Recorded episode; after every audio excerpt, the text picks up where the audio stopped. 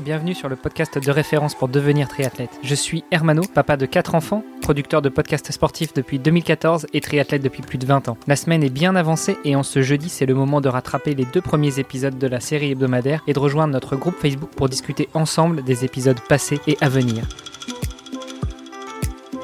Salut les sportifs, c'est Armano et vous êtes dans le troisième épisode de la semaine du podcast Devenir triathlète. À mes côtés, Olivier De Scooter qui co-anime cet épisode avec moi. Salut Olivier. Salut Armano. Et euh, notre invité de la semaine, Blaise Dubois, le fondateur de la clinique du coureur. Salut Blaise. Salut les gars. On a parlé longuement hier de, tous ces biais un peu commerciaux euh, qui nous assaillent de toutes parts et qui parfois nous font faire euh, des choix qui sont pas forcément idéaux. Euh, moi, je voulais dire que les croyants sont quand même la vie dure parce que ce week-end, j'ai eu euh, la chance de croiser par euh, le plus grand des hasards deux coureurs qui faisaient leur dernier entraînement avant un ultra en Italie. J'ai l'habitude de courir en ultra depuis quelques temps et, les gars m'ont dit mais c'est quoi tes chaussures? Donc on a échangé un petit peu et, un d'eux m'a dit non moi je cours que en Oka parce que j'ai besoin d'amorti, j'ai besoin que ça tienne, j'ai besoin d'avoir quelque chose au pied et forcément quand j'ai commencé à lui parler de, mon souhait d'envisager encore plus de transition vers le minimalisme, à savoir je voudrais juste tester les sandales. Euh, j'ai presque eu l'impression d'avoir dit un gros mot. Alors toi, Blaise, qu'est-ce que tu penses de, ces modes de course qui évoluent avec amorti, sans amorti, sandales, pas sandales, euh, chaussures minimalistes ou pas? Déjà, est-ce que tu peux nous aider à décrypter ces mots? Je vais, je vais retourner dans mon historique. Euh, moi, quand j'étais plus jeune, je courais universitaire et on avait des chaussures qui commençaient à être pas mal maximalistes. Hein. Dans les années 2000, c'était le, le il y avait beaucoup d'amorti. Il y avait des élévations au niveau du talon, ce qu'on appelle le drop, entre le différentiel entre l'arrière et l'avant-pied qui, allait, qui était en moyenne de 16 mm mais qui allait jusqu'à 24. Et c'était le standard de la chaussure de course dans le temps. Donc, on euh, en, talon haut, en fait. Ben, presque, oui, effectivement. Et moi, quand j'étais physio, ben, je me suis intéressé à cette question de chaussure pour dire, OK, mais pourquoi les, les talons sont surélevés par rapport à l'avant-pied? Alors, la question est toute simple, hein? elle semble bête, mais j'ai jamais vraiment trouvé de réponse très claire à cette question. Et euh, en fouillant dans les littératures, en demandant des experts euh, XY dans le temps, euh, j'avais à peu près aucune réponse à tout ça. Et c'est un bon exemple d'évolution de la chaussure où initialement il y a peut-être une raison, une raison médicale, scientifique, décharger le tendon d'Achille, on ne sait pas trop, mais qui tout d'un coup va rester parce que la moyenne actuellement des drops, des différentiels, est à 10 et euh, elle est passée de 16 à 10, on ne sait pas pourquoi. Hein. Tout d'un coup, l'industrie a dit, ah, on, on, va réduire les drops. Et là, c'était un peu dans la, la, tendance et le mouvement un peu plus minimaliste. Et euh, tout d'un coup, l'industrie a rigidifié les semelles. Tout d'un coup, elle a commencé à alléger les chaussures. Et en fin de compte, il y a plein de choses qui se produisent comme ça, qui ont des, des visées qui sont euh, purement marketing et qui ne sont pas supportées ni par la littérature scientifique, ni par les, des, des, influences, je vais dire, médicales, euh, c'est-à-dire qu'il n'y a, pas de, il a pas de raison pour faire ces choses-là d'un point de vue médical. Euh, et la chaussure a évolué vers le monstre technologique qu'on connaît aujourd'hui, c'est-à-dire des technologies pour contrôler la pronation qu'on a considéré longtemps comme étant un problème. Ça, médicalement, on considérait que c'était un problème, on le considère encore malheureusement maintenant, quand toutes les évidences montrent que la pronation n'est pas un problème. Euh, n'est pas causal aux pathologies d'appareils locomoteurs, que les chaussures ne réduisent même pas la pronation, même si on met des antipronateurs dans les chaussures. Donc, euh, beaucoup, encore une fois, de fausses, croyances autour de cette partie de technologie. Les chaussures aussi ont évolué avec de l'amorti. Et euh, on a eu, il y a à peu près une dizaine d'années, avec le, livre Born to Run de Christopher McDougall, une grosse vague en Amérique du Nord vers le minimalisme, le retour aux sources, le pied nu, et ça a contaminé euh, beaucoup, beaucoup la population générale et l'ensemble des compagnies qui ont tous produit, pour prendre ces parts de marché grandissantes, qui ont tous produit des chaussures minimalistes. Alors, euh, on revient euh, 5-7 ans en arrière, on avait la Pure Line de Brooks, on avait... Toutes, les, toutes les marques avaient leur gamme de chaussures minimalistes. Et encore une fois, c'était dans l'objectif de prendre ces parts de marché. De la même manière que quand Oka a commencé à monter en flèche aux États-Unis et que c'était les toutes premières chaussures ultra maximalistes, toutes les marques ont commencé à produire des chaussures ultra maximalistes. De la même manière. avec la semelle de carbone. Exactement la même chose. Alors Nike a innové avec la semelle de carbone et l'EVA, euh, le, la nouvelle, euh, le nouveau foam plus léger, euh, plus responsive, qui avait un petit peu moins de perte d'énergie. Et toutes les compagnies ont fait leurs gros chaussures supra-maximalistes avec plaque de carbone et foam particulier. Donc, on voit vraiment que, en fin de compte, il y a quelqu'un qui innove à un moment donné en fonction d'une tendance ou de d'une réflexion. Oka, par exemple, a été les tout premiers, puis ils ont eu leur propre réflexion là-dessus. Et là, tout d'un coup, ils ont vu que dans la population, ben, ça, ça, ça marchait. Et là, ben, toutes les compagnies ont. Ça courait, ça courait, Hein? Là, c'était la course à pied, ça marchait pas, ça courait. Excuse, ça courait, c'est vrai. et puis en plus, ça vient de la France, puis en plus, c'était très fort autour de l'UTMB. Et là, en fin de compte, euh, toutes les compagnies embarquent, mais là, quand toutes les compagnies embarquent dans une tendance, ben, bien évidemment, la tendance est exponentielle. C'est-à-dire que là, on n'est plus juste avec une marque qui fait la promotion de sa marque, on est avec toutes les marques qui font la promotion de l'ultra maximaliste, de la plaque de carbone, de l'ultra minimaliste et ainsi de suite. Donc, les tendances c'est le jeu du marketing, c'est le jeu de la vente, c'est le jeu de prendre des parts de marché. Moi, ce qui m'intéresse en arrière de ça, c'est quelle est la valeur de ces chaussures-là d'un point de vue prévention, d'un point de vue confort, d'un point de vue performance ou d'un point de vue traitement de pathologie. Et je peux vous faire une histoire très très courte. Plus la chaussure est lourde, technologique, rigide, avec des technologies de contrôle de la pronation, avec de l'amorti, avec des drops élevés, plus ces chaussures-là vont amener des techniques de course qui vont être peu protectrices. Plus d'attaque talon, plus de force d'impact, euh, des pas plus grands et ainsi de suite. La littérature est unanime sur le sujet, c'est-à-dire qu'on n'a pas de doute sur ces points-là. On sait aussi que plus les chaussures sont grosses, maximalistes, plus elles vont stresser le genou, la hanche et le dos. Par contre, elles vont moins stresser le mollet, le tendon d'Achille et le pied. Donc, on voit que les chaussures, qu'elles soient minimalistes ou maximalistes, peuvent être pour un professionnel de la santé un outil thérapeutique. On peut euh, utiliser une chaussure plus minimaliste pour réduire le stress sur le genou, une chaussure plus maximaliste pour réduire le stress sur une pathologie de pied. Et ce qu'on sait aussi, qui est extrêmement clair encore une fois, c'est que plus la chaussure est légère, plus elle est performante, moins elle amène de consommation d'oxygène le poids dans les pieds est dix fois plus coûteux que le poids sur le ventre. Donc, quand on augmente le poids de 100 grammes d'une chaussure, c'est comme si on rajoute un kilo sur le ventre. En fait, sur la consommation d'oxygène, ce poids au bout de nos jambes, avec les bras de levier que ça amène, a un coût énergétique très important. La chaussure qui se veut performante doit être le plus léger possible. Même toute la nouvelle gamme des chaussures performantes de Nike, la Nex pèse 180 grammes dans la pointure 9 à peu près on a été beaucoup plus bas que ce qu'on avait avant avec les Adidas de marathon, qui est du 240 grammes grossièrement. Donc, on a réussi quand même, avec ces nouveaux foams, à faire quelque chose de très intéressant, alléger les chaussures. Donc, on a de la science qui nous oriente, il y a des, consensus d'experts sur certains sujets. tout le monde s'entend, par exemple, sur la question du poids et de la performance. Il n'y a personne qui dit, ben, si on met du poids dans les pieds, ça va augmenter la performance. Il n'y a personne qui dit ça. Euh, ça, c'est très, très clair. Là où, après ça, il y a des questions scientifiques fondamentales à se poser. C'est est-ce que vraiment une plaque de carbone ou ce type de forme ou l'ergonomie de la chaussure ou le talon surélevé ou l'épaisseur a une influence sur la performance? Et c'est là que ça devient intéressant de regarder ce qui se fait dans la littérature pour pouvoir déterminer parce que là, il y a un flou beaucoup plus important. Euh, typiquement, la course euh, avec des chaussures, ou la course avec des sandales, ou la course pieds nus. Et je pense que ta réponse va être, ça va dépendre de l'anatomie, de la morphologie de chacun.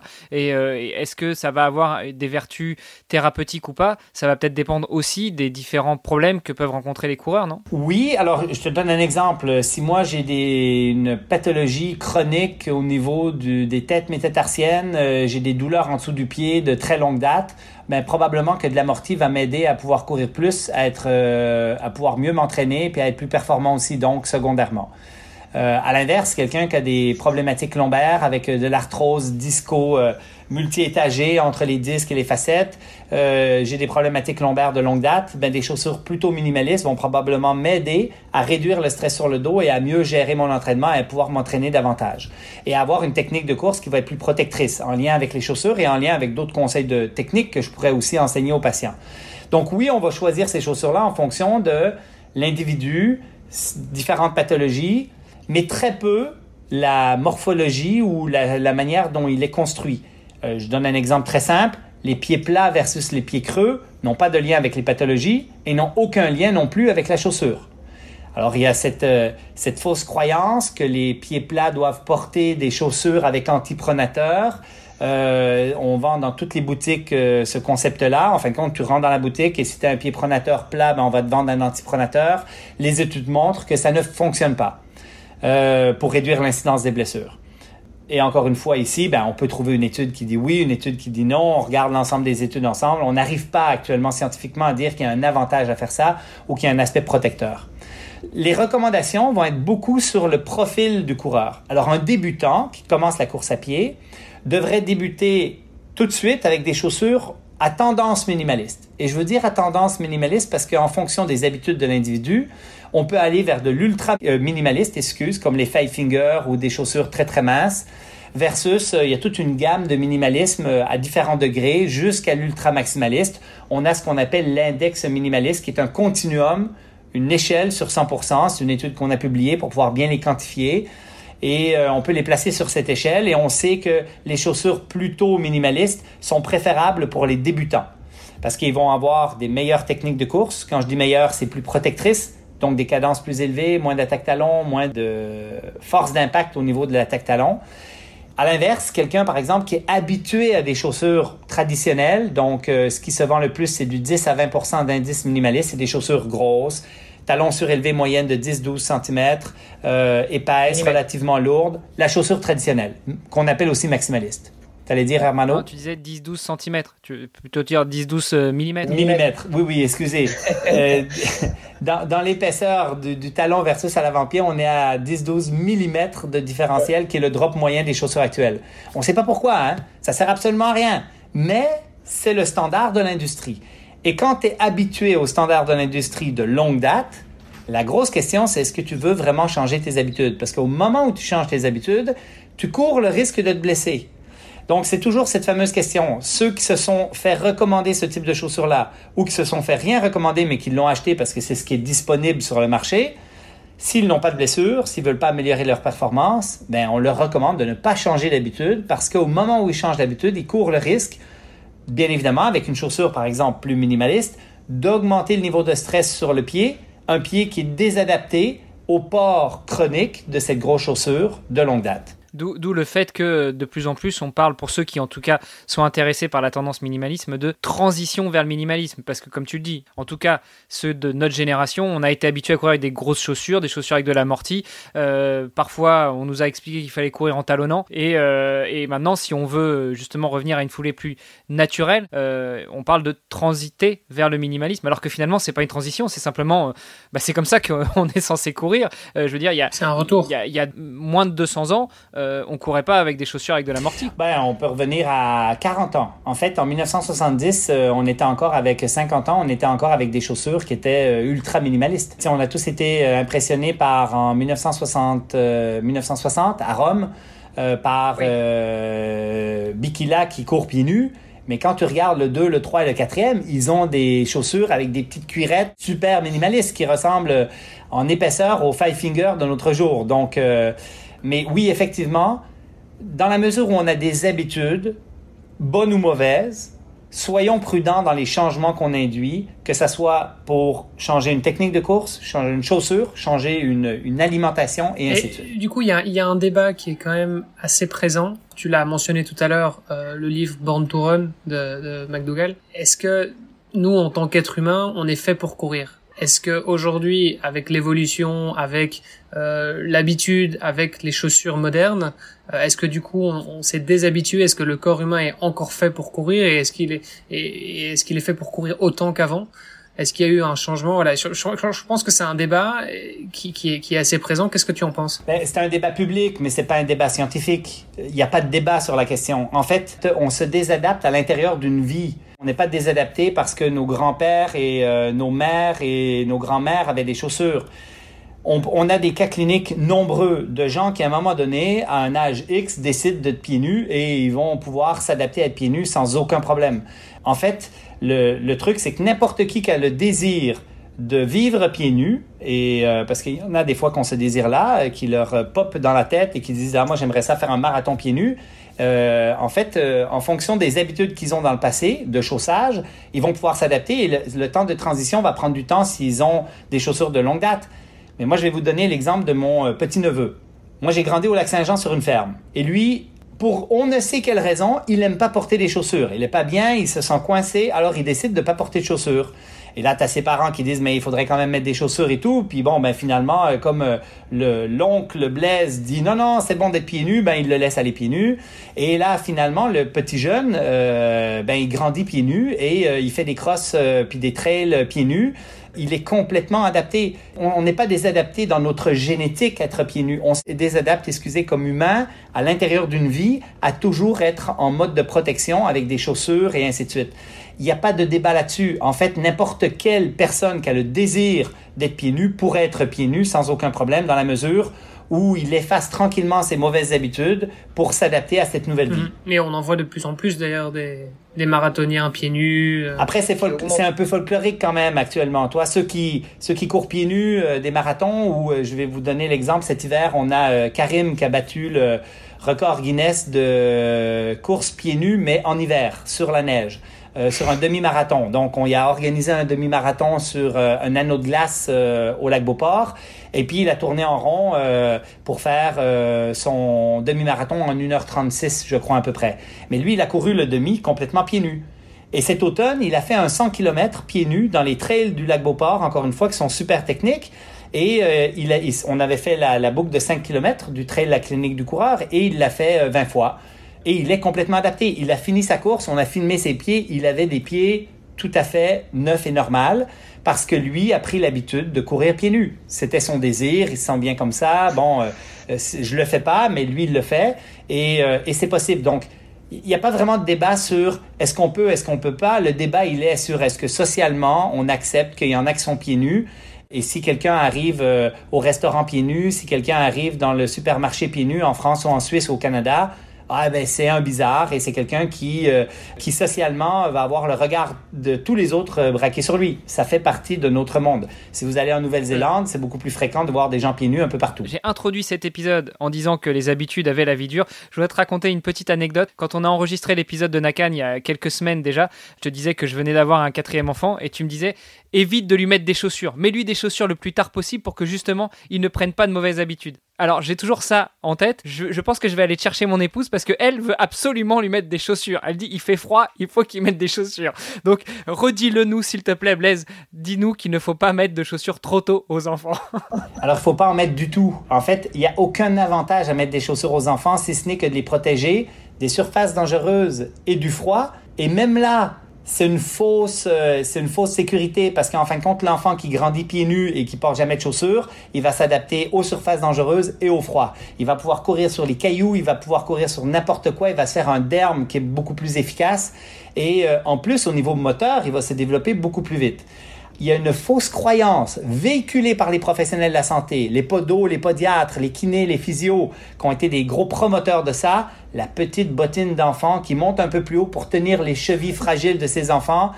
Non seulement c'est de la foutaise, mais c'est clairement mauvais pour l'enfant dans son développement et c'est clairement préparer la prochaine génération de patients avec des problèmes de pied. Moi, je suis propriétaire de cliniques de physio. Hein. Les cliniques de physio vont être remplies de gens avec des problèmes de pied et ils sont déjà remplis avec des problèmes de pied de la génération, en fin de compte, qui euh, sont toujours en chaussures et qui sont jamais pieds nus. Bon, donc on l'a compris, marchons un maximum pieds nus. Ah, avant, avant de clôturer l'épisode, je voulais juste revenir sur cette fameuse chaussure à semelle carbone. Parce qu'on a parlé de la mousse et du fait que la chaussure était plus légère, ce qui en soi est un avantage, parce qu'on retrouve quand même de l'amorti et de la légèreté, donc ça finalement c'est quand même pas mal. Est-ce que la semelle en carbone en tant que telle, est-ce parce que c'est ça qu'on met le plus en avant. Euh, est-ce que c'est vrai que euh, ça représente vraiment un avantage du point de vue de la performance? Et alors est-ce que ça a un impact au niveau euh, au niveau protection musculo-squelettique? Alors d'un point de vue protection musculo-squelettique si vous avez une problématique de pied du style un hallux rigidus, de l'arthrose au niveau de l'articulation au niveau de la métatarso-phalangienne, le gros orteil. Les plaques de carbone peuvent être très intéressantes pour limiter l'extension de l'orteil et protéger cette structure-là d'un point de vue thérapeutique. Mais d'un point de vue prévention, c'est pas une bonne idée parce que si on limite le mouvement, ben on va avoir tendance à ne pas utiliser ces mouvements-là et ces mouvements-là sont importants pour garder une santé articulaire optimale. Si on le prend d'un point de vue performance, la littérature scientifique présentement n'est absolument pas claire sur le fait que les plaques de carbone pourraient améliorer les performances. Les mêmes qu'ont fait les ASIC, euh, les hum, Nike Vaporfly 4%, l'équipe de Hook, Hammer et euh, Cram, On fait une étude, entre autres, pour essayer de valider, voir c'est quoi l'apport de la plaque de carbone versus le foam sur la performance et conclut que la plaque de carbone n'est probablement pas l'élément d'amélioration de la performance. Et il y a d'autres études qui semblent montrer que les plaques de carbone ne sont pas l'élément qui améliore la performance avec ces chaussures-là. Si amélioration il y a. Alors, leur focus est de dire c'est probablement beaucoup plus la mousse euh, de la chaussure qui, euh, qui améliore ces choses-là. En fait, il faut savoir que quand on a une chaussure avec de la mousse, on a une perte énergétique. Et ces fameuses nouvelles mousses euh, ont une perte énergétique moins importante que les anciennes mousses. Mais il y a une perte énergétique quand même. La perte énergétique va être tout simplement moins grande si on n'a pas de mousse. Si on est directement au sol, on est par exemple pieds nus. La seule chose, c'est que les études montrent que quand on met un peu d'amorti dans la chaussure, en fin de compte, euh, pour le caucasien étudié, habitué aux chaussures, on améliore les performances avec un peu de mousse.